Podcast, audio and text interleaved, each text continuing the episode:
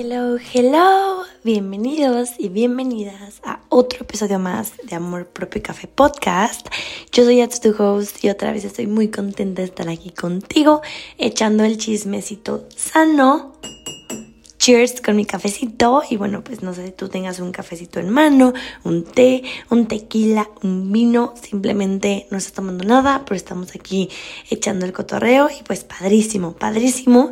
Este, y pues nada, eh, creo que el título del episodio no puede ser más claro. Eh, ¿Cómo vivir un duelo? Así es, ¿cómo vivir un duelo?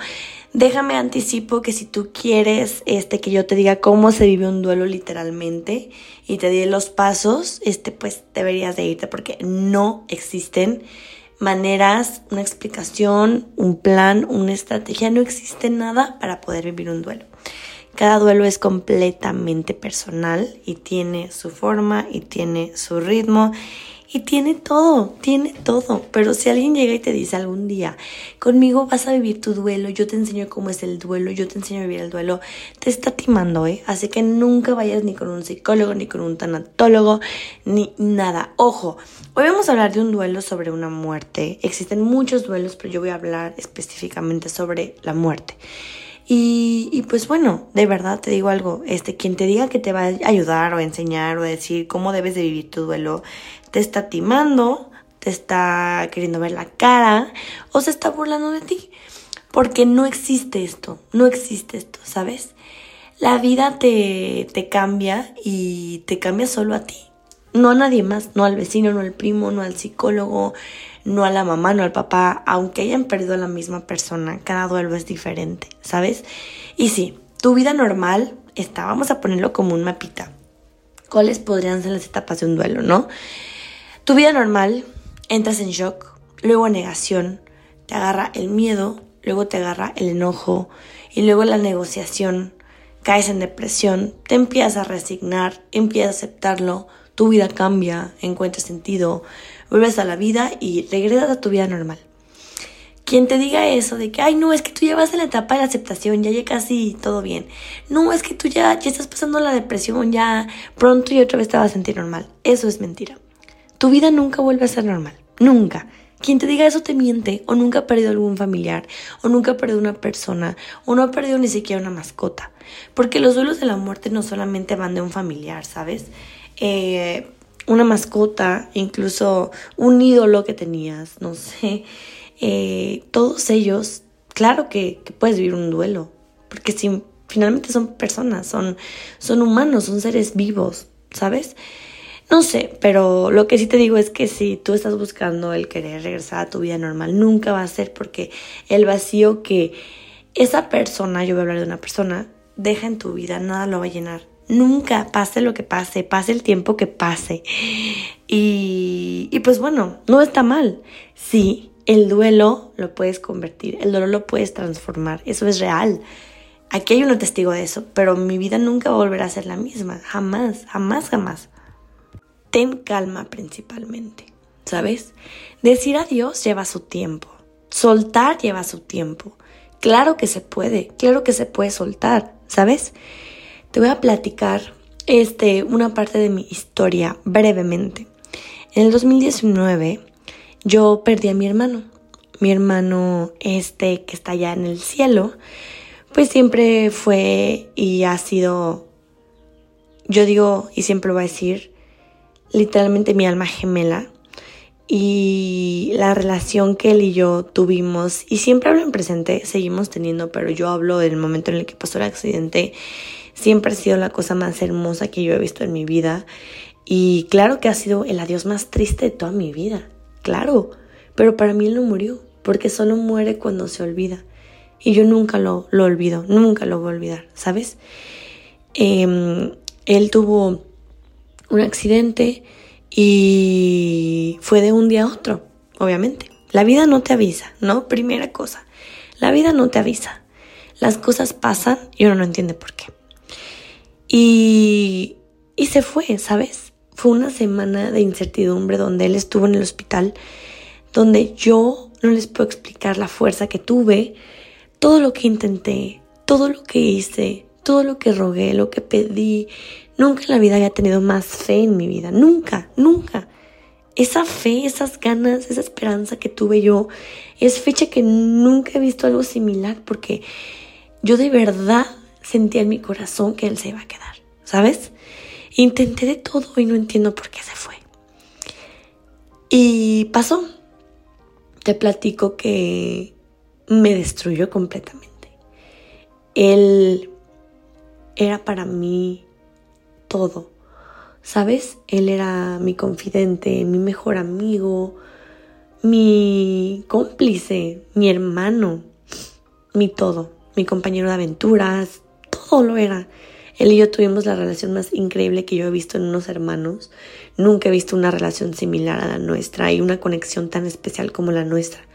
Entonces, al lapso de 18 años, la vida, el universo y Dios principalmente le quitan a su hermano. Así lo veía ella, ¿no? Me lo arrebataron, me lo quitaron. ¿Por qué? Porque así, porque a mí, porque él. Son las preguntas que yo me estaba haciendo constantemente cada maldito segundo de todos estos años, ¿sabes? ¿Por qué no me dejó despedirme? ¿Por qué? ¿Por qué no me dejó abrazarlo una última vez? Te voy a decir algo.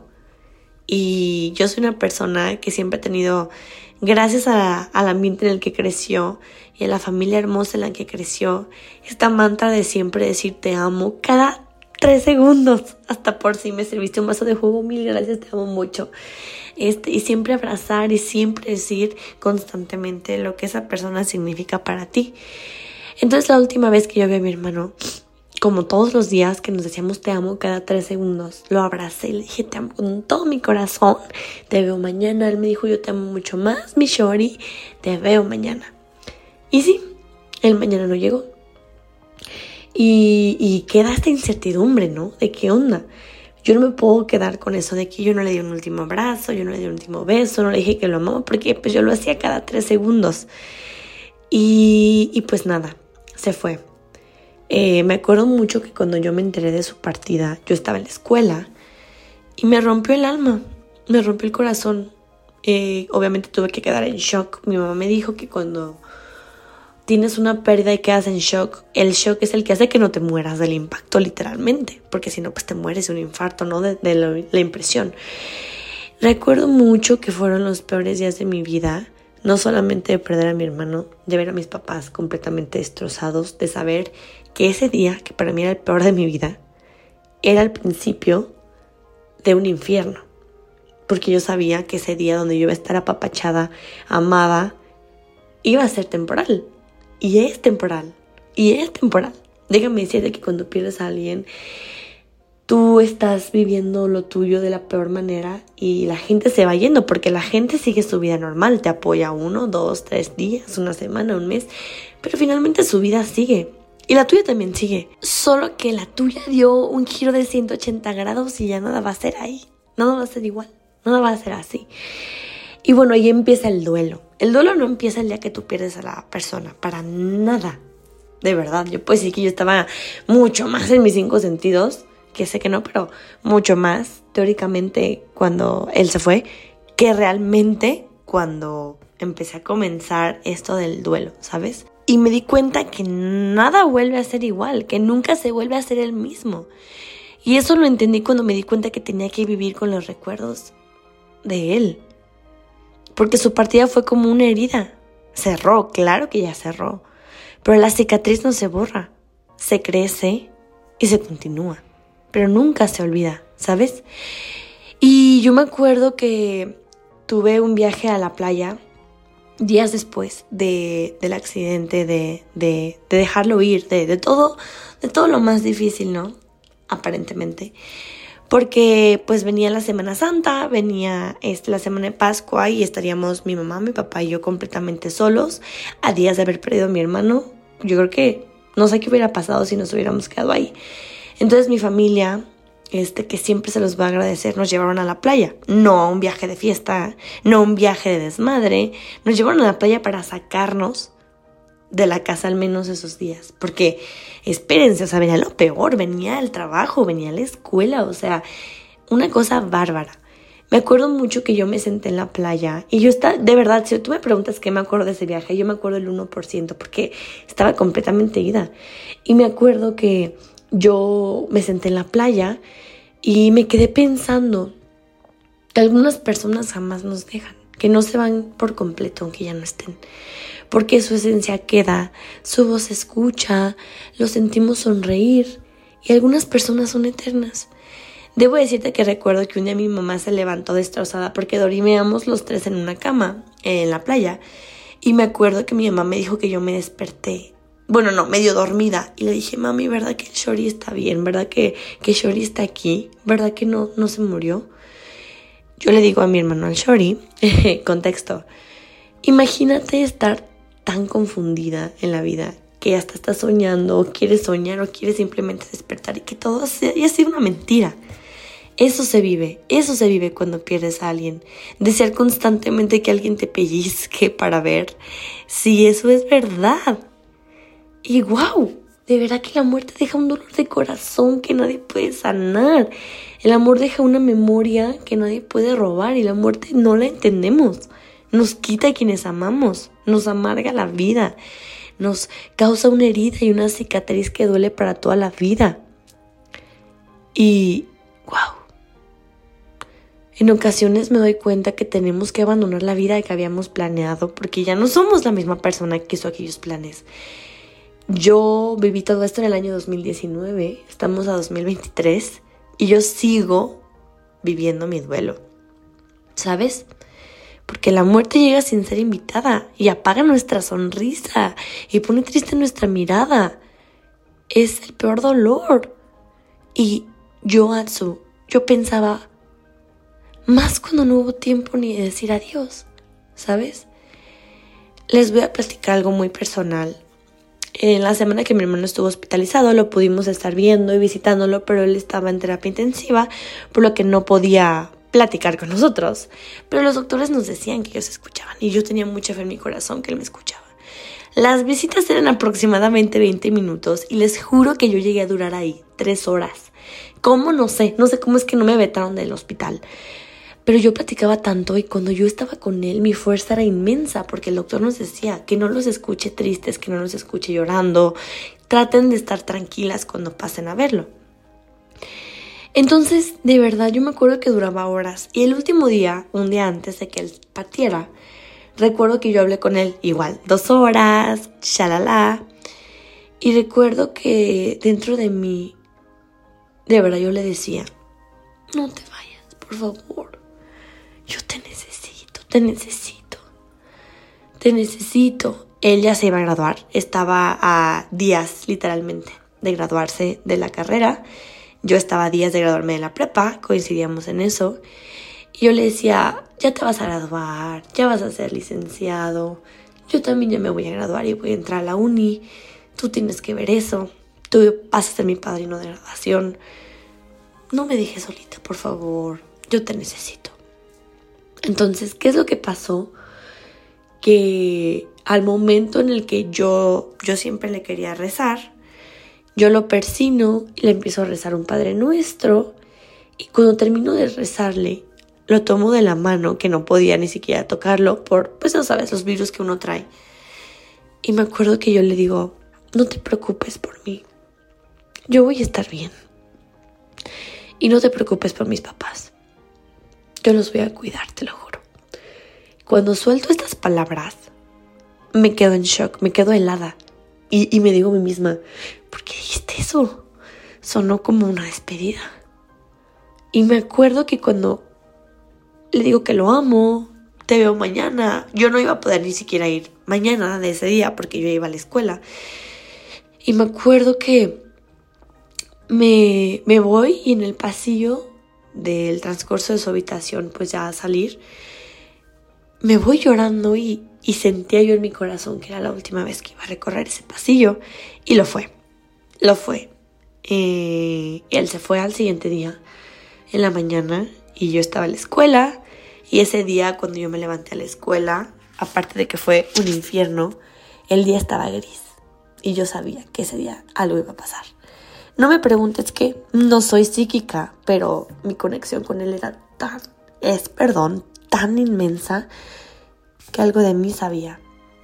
Entonces, ¿qué es lo que pasó? Me rompió. Me rompió el corazón. Me destrozó su partida. Y es fecha en la que todos los días de mi vida pienso en él. Todos los días de mi vida platico con él. Van cuatro años de su partida ya. Y claro que sigo sin entender la vida, sigo sin entender las decisiones de la vida y, no entiendo por qué se fue. No entiendo por qué me dejó y sé que no fue su decisión, pero todos los días me voy a preguntar, ¿por qué? ¿Sabes? Y no está mal preguntártelo. Claro que pasé mis etapas, claro que pasé mis etapas. Te voy a platicar, mi primera etapa fue el desconcierto no saber qué estaba pasando antes del shock, claro. Y luego fue la negación, decir, no, no, no, tú vas a estar bien, tú vas a estar bien. Yo me acuerdo que yo le decía, tú vas a estar súper bien, yo te prometo que, que no estudio la universidad si es necesario para estar tiempo contigo o, para ayudarte si es que necesitas algo, o para hacer un proyecto, para estar viajando. Yo no estudio, no importa, yo no estudio para que tú estés bien. ¿Me lo juras? Y yo, y yo voy a ir a San Juan caminando todos los años en cada y yo... Y yo voy a estar súper bien y yo te lo juro que, que, vendo mis cosas para comprarte esto que querías y la, la, la. Luego pasé a la ira y al rencor. ¿Por qué Dios? ¿Por qué me hiciste eso? Estarle reclamando constantemente a Dios. Por tu culpa, tú no existes, te odio. Claro que le llegué a hablar de las peores maneras a, a Diosito. Sé que Él me entiende. Claro que yo le he pedido disculpas cada que yo he renegado sobre algo. Pero claro que tenía yo un récord de por qué, por qué me hiciste esto, porque a él era bueno, hay tanta gente mala. Y yo sé que esto se escucha cruel, pero si tú has perdido a alguien te vas a dar cuenta que no existe sensibilidad en el momento en el que estás viviendo un duelo. Y después pasó la negociación, ¿no? Decir, Diosito, por favor, por favor. Este, yo te voy a ser sincera, eh, la negociación. Yo también la, la vivía antes de, de, todo esto. Cuando él estaba en el hospital, yo le decía que me tomara a mí, literalmente a Dios. Yo le decía, llévame a mí, pero déjalo a él, por favor, por favor. Él va a terminar su carrera, déjalo a él. Llévame a mí, por favor. Y pues no, porque uno no entiende en ese momento que no es lo que tú quieras ni como tú quieras, ¿no? Y claro que llegó mi famosa etapa de la depresión fecha que hace casi un año, en junio, volví a ser diagnosticada con depresión. Y dices, no manches, casi cuatro años de su partida y, y la depresión sigue en mí, ¿no? Y está bien, está bien. He vivido eso, he vivido. Yo no puedo seguir, no puedo vivir sin él. Ya no quiero vivir, ¿sabes? Y claro que llega la aceptación. Y te voy a platicar algo. En julio fui diagnosticada con depresión otra vez. Pero en julio acepté su partida. Y tú vas a decir que, ¿cómo? No suena lógico. Yo en julio tuve un viaje y yo estaba caminando en un parque sola. No estaban mis papás conmigo en el viaje, yo estaba sola. Y recuerdo que me acosté en el pasto y estaba viendo el cielo. Y yo decía, sé que estamos viendo el mismo cielo. Tuve una plática con mi hermano tan hermosa y le dije, Ascari, ese es su nombre, te amo tanto que hoy te dejo ir. No voy a superar nunca tu partida, nunca.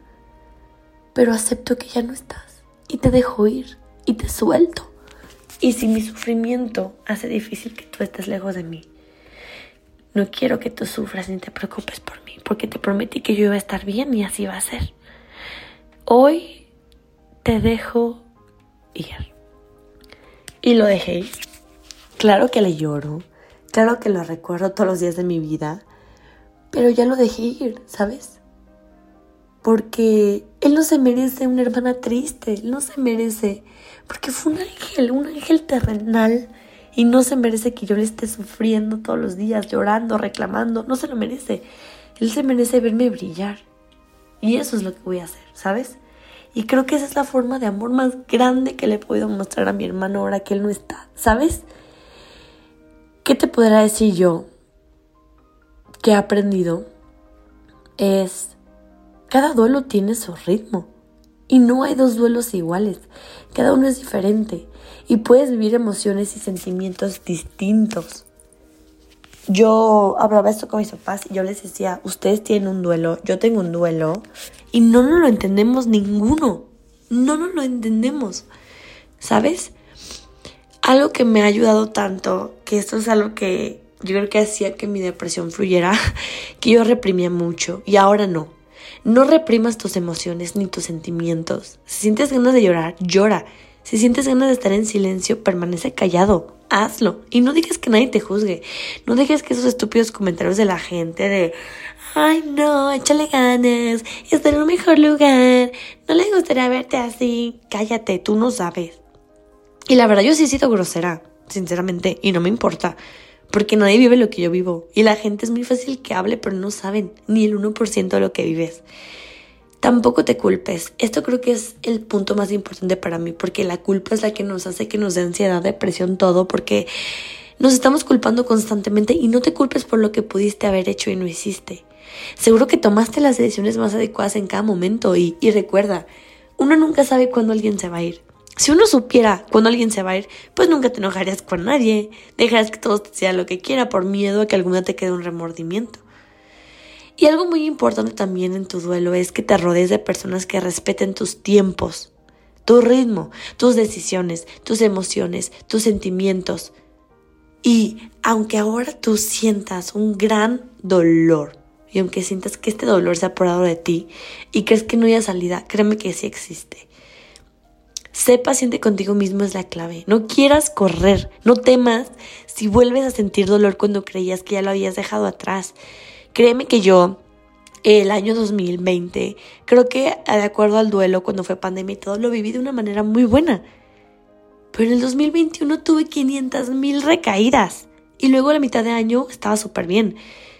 Pero el 2022 tuve 3 millones de recaídas. Peores, ¿sabes? O sea, no es lineal, el proceso no es lineal. Date tiempo, date tiempo y, y, respeta tu duelo y respeta tu manera de vivir la pérdida del ser querido, en serio. Acepta tus sentimientos y considera válidas todas tus emociones. De verdad, tú tienes que sentir cada una de ellas sin luchar por cambiarlas. Respeta tu sufrimiento, no te castigues. No te impongas obligaciones. Tienes derecho a llorar y sentirte mal. Y no está mal si pasaron 14 años de la pérdida de tu ser querido y hoy quieres llorar y no quieres levantarte de la cama. No está mal. Dejemos de satanizar el duelo por la pérdida de un ser querido. Claro que, que vas a sufrir. Si la vida te regala una persona increíble y luego te la arrebata, claro que va a ser difícil habla sobre la muerte de tu ser querido. No lo hagas como un tabú de que esa persona no se menciona. Negarte que ocurrió la muerte del ser querido te lleva también al aislamiento, que es algo que yo viví mucho y es por lo que yo también me he hecho tan antisocial. el aislamiento. Y he rescatado muchas cosas, la verdad. El aislamiento me encanta hasta la fecha, pero fue la verdad por, por todo lo que yo viví, principalmente. Porque mientras en mi no sé, salón de prepa, yo veía a todos echando desmadre, yo estaba, cállense, no hagan ruido, quiero escuchar música triste, no quiero que nadie me hable. Me empecé a aislar desde la prepa. En la universidad no es como que yo sea aislada, pero sí me gusta mi tiempo a solas, ¿sabes? Y no estoy pensando todo el tiempo como que, ay, este quiero estar acompañada de 500 mil personas, para nada. Rememorar y celebrar la vida del ser querido es hermoso, ¿sabes? Los cumpleaños, incluso el día que él se fue, que esa persona partió recuerda que pasó una mejor vida y, hay que celebrarlo. Hay que celebrar que está en un mejor lugar que nosotros. Eso que ni qué. Pero celebrarlo tú, obviamente. No dejes que alguien llegue y te diga, qué bueno que se fue. Pues obviamente no. Y recuerda principalmente que el duelo es un proceso y ayuda a otros que estén atravesando por una situación como la tuya. ¿Sabes cuál fue mi motivo de hacer este podcast? Poder compartir a la gente lo que yo he aprendido en estos años. De verdad. Siempre me he considerado una persona sabia, una persona entregada, una persona que le gusta aprender. Sin embargo, creo que era una ignorante antes de vivir lo que he vivido, porque ahora sé tanto y todo ha sido por el dolor que he vivido. Entonces, de verdad, vive tu duelo y, y respétalo. Eso es todo. Gracias por escucharme y por dejar que me abriera contigo. De corazón, tienes aquí una amiga a la que puedes acudir cuando necesites hablar sobre esto. Recuerda que ningún proceso es lineal.